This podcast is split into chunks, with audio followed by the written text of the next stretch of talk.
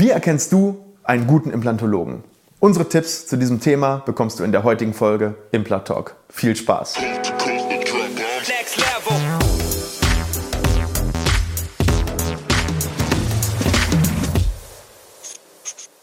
Hallo liebe Community, mein Name ist Dr. Stefan Helker und ich heiße euch herzlich willkommen bei der Audioversion unseres erfolgreichen YouTube-Formates Implatalk.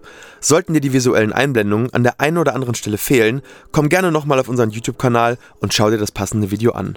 Und jetzt viel Spaß mit dem Podcast. Zunächst einmal vorweg, das, was ich dir heute in dieser Episode mitteile, stellt meine persönliche Meinung dar. Das heißt, das erhebt keinen Anspruch auf Allgemeingültigkeit. Es soll dir maximal Indizien geben, um ein Gefühl dafür zu bekommen, ob du den richtigen Implantologen hast. Und da wollen wir uns mal durch diese einzelnen Punkte durcharbeiten. Und ähm, ich möchte so ein bisschen auch aufräumen äh, mit dieser Informationsasymmetrie, also sprich, äh, dass gewisse Sachen vielleicht mehr zählen oder weniger zählen, als sie eigentlich sollten. Und der erste Punkt ist ganz klar das Praxisschild.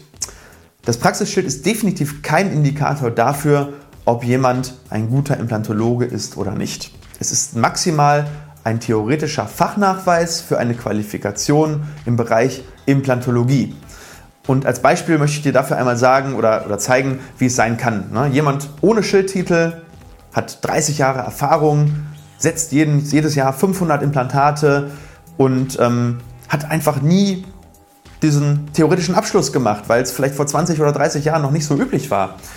Der hat aber eine unfassbare Routine und besucht vielleicht trotzdem Fortbildungen und ähm, bildet sich vielleicht selber mit Büchern, mit Videos, mit all dem weiter.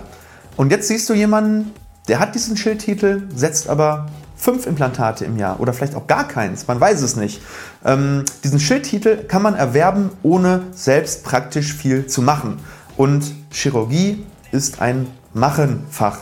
Ja, wenn ich das oft mache, das ist überall im Leben so, werde ich gut darin. Oder zumindest bekomme ich das maximale Potenzial aus mir raus. Talent spielt vielleicht auch noch eine Rolle, aber es gibt so einen schönen Spruch, ja, ähm, ähm, Hard work beats talent if talent doesn't work hard. Und das ist auch in der Chirurgie genau das Gleiche. Ja, wenn du hart arbeitest, wenn du viel machst, wirst du besser. Und ich würde meine Gesundheit immer jemandem anvertrauen, der etwas sehr, sehr oft macht. Also das ist der viel, viel stärkere Indikator als ein theoretischer Schildtitel. Thema Aufklärung, der zweite Punkt. Jeder gute Arzt und auch Implantologe klärt immer vernünftig auf. Und dazu gehört einmal das Aufklären von Alternativen. Die gibt es immer. Ja, es gibt nicht immer nur die eine Behandlungsmethode. Wenn jemand sagt, das ist die eine Methode, ja, dann würde ich vorsichtig werden. Nicht nur in der Medizin, da würde ich überall vorsichtig werden. Ob es beim Autokauf ist, ob es beim Elektrokauf ist, völlig egal. Wenn jemand sagt, das ist das eine, was das aller, allerbeste ist, wäre ich vorsichtig. Und wenn die Alternative nur die günstigere ist, auch wenn sie schlechter ist, aber es geht ja häufig auch um Preis-Leistung und nicht für jeden ist die gleiche Sache richtig und falsch. Ja? Es kann genau die gleiche Versorgung für den einen richtig sein, weil der Geldbeutel eben nicht stimmt, oder die andere Sache richtig sein, weil der Geldbeutel stimmt. Und dementsprechend schau, ob dir jemand auch Alternativen anbietet. Das ist ganz, ganz, ganz, ganz wichtig. Ja, ähm, drittes Thema, immer noch Aufklärung, aber hier geht es jetzt im Prinzip um die Aufklärung über den Eingriff an sich. Jetzt ist die Entscheidung gefallen. Du hast dich jetzt zum Beispiel für ein Implantat entschieden und jetzt ist es wichtig, klärt dich dein Implantologe richtig über Risiken auf, richtig über die OP an sich auf, über die Zeitplanung, das gehört auch dazu. Das heißt, Zeitplanung bedeutet, was hast du zu erwarten? Wann kommt das Implantat rein? Wann wird es freigelegt? Wann kannst du ungefähr damit rechnen, dass die prothetische Versorgung ähm, stattfindet? Aber auch gibt es eventuell Möglichkeiten, dass sich das verschiebt. Ja, ähm, wenn das und das passiert, dann das und das. Das heißt, werden dir auch die ähm, Fallstricke gezeigt und vorher aufgeklärt, weil es bringt dir ja nichts, wenn jemand dir sagt, wenn alles gut läuft, tak, tak, tak, tak, dann passt das so, aber dann passiert eben was und das muss auch vorher aufgeklärt werden. Dann Medikation wird gut erklärt, welche Medikation gegeben wird, welches Antibiotikum, gibt es Allergien. Ähm, das ist etwas, gut, das kannst du vielleicht nicht so genau beurteilen, aber du kriegst ein Gefühl dafür, ob jemand kompetent darin ist, ob der gut rüberkommt, ob der sicher ist in seiner Beratung. Das ist ganz, ganz, ganz wichtig. Und wirst du über verwendete Materialien aufgeklärt. Also sprich, wird Knochenersatzmaterial genommen? Welches Implantatsystem? Wie ist das Implantatsystem einzuordnen, kostentechnisch? Gibt es da auch wieder Alternativen? Welches Labor wird genommen? Und das finde ich ganz, ganz wichtig, dass man immer genau weiß, woran man ist. Und das ist eben auch eine oder einer der Faktoren, die einen guten Implantologen oder auch einen guten Arzt oder einen guten Verkäufer, völlig egal in welcher Branche wir uns bewegen, ausmachen. Gute Aufklärung. Thema 4, Kostentransparenz. Und hier wird es natürlich für den Außenstehenden schwierig, weil diese Heil- und Kostenpläne in unserem Segment sind nun mal schwierig zu lesen. Aber du kannst zumindest beurteilen, ob die Kosten transparent dargestellt werden, wird versucht zu erklären, was ist die Prothetik, was ist die Chirurgie, wie teilt sich das auf, welche Materialien sind da drin, welcher Aufwand wird da drin äh, verwendet in den Heil- und Kostenplänen. Wenn du ein gutes Gefühl hast und du mit dem Gefühl nach Hause gehst, der Arzt hat mir die Sachen konkret erklärt, ist das was völlig anderes, als wenn dir eine Summe gesagt wird, aber du weißt nicht, was hinter dieser Summe steht. Deswegen achte darauf, ähm, hör auf dein Bauchgefühl so ein bisschen. Das machst du bei anderen Sachen auch, wo du vielleicht ein bisschen mehr von verstehst. Der Bauch ist häufig eine sehr, sehr, ein sehr, sehr guter Indikator dafür. Und was ganz wichtig ist, dass die Kommunikation stimmt. Ja, wenn du Fragen hast, wird darauf eingegangen. Funktioniert das? Und ähm, das ist wichtig, dass du da auch ähm, dich gut aufgehoben fühlst. Wenn dein Arzt zwar gut aufklärt, aber du hast es nicht verstanden, weil er zu viele Fachtermini benutzt, ja, und Fachterminus ist jetzt auch wieder ein Fachterminus, ja, weil er zu viele Fachwörter benutzt, dann frag nach. Ja, derjenige ist sich manchmal gar nicht dessen bewusst und ähm, erklärt es dir dann sicherlich nochmal in einfachen Worten.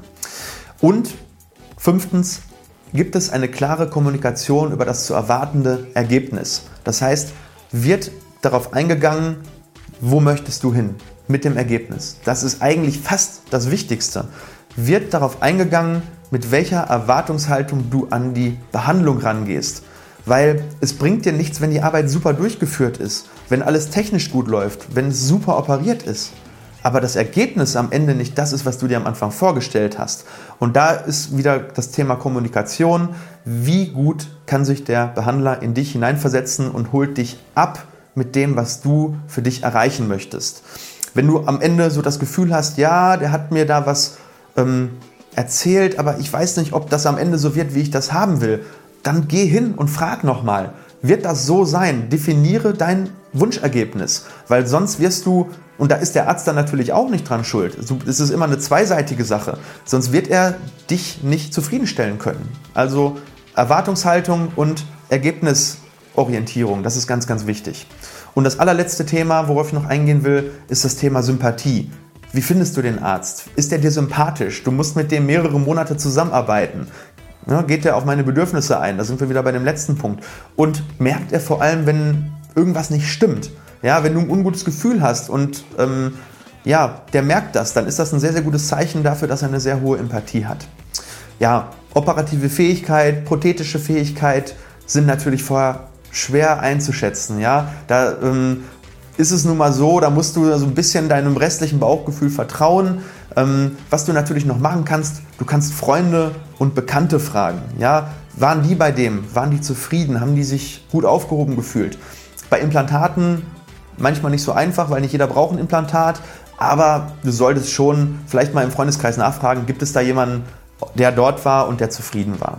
Ja, das war so meine Meinung zu dem Thema. Ich hoffe, ihr seht das ähnlich oder auch nicht, dann schreibt mir das. Ähm, Habe ich euch da gute Tipps gegeben oder ist das eher ähm, ja, so, dass ihr gesagt habt, das wusste ich doch alles schon? Schreibt mir einen Kommentar dazu, gebt mir einen Daumen nach oben oder nach unten. Ich freue mich da mega drüber und ähm, freue mich, euch für die nächste Folge wieder bei uns begrüßen zu dürfen und verbleibe bis dahin ja, mit einer Bitte, teilt dieses Video.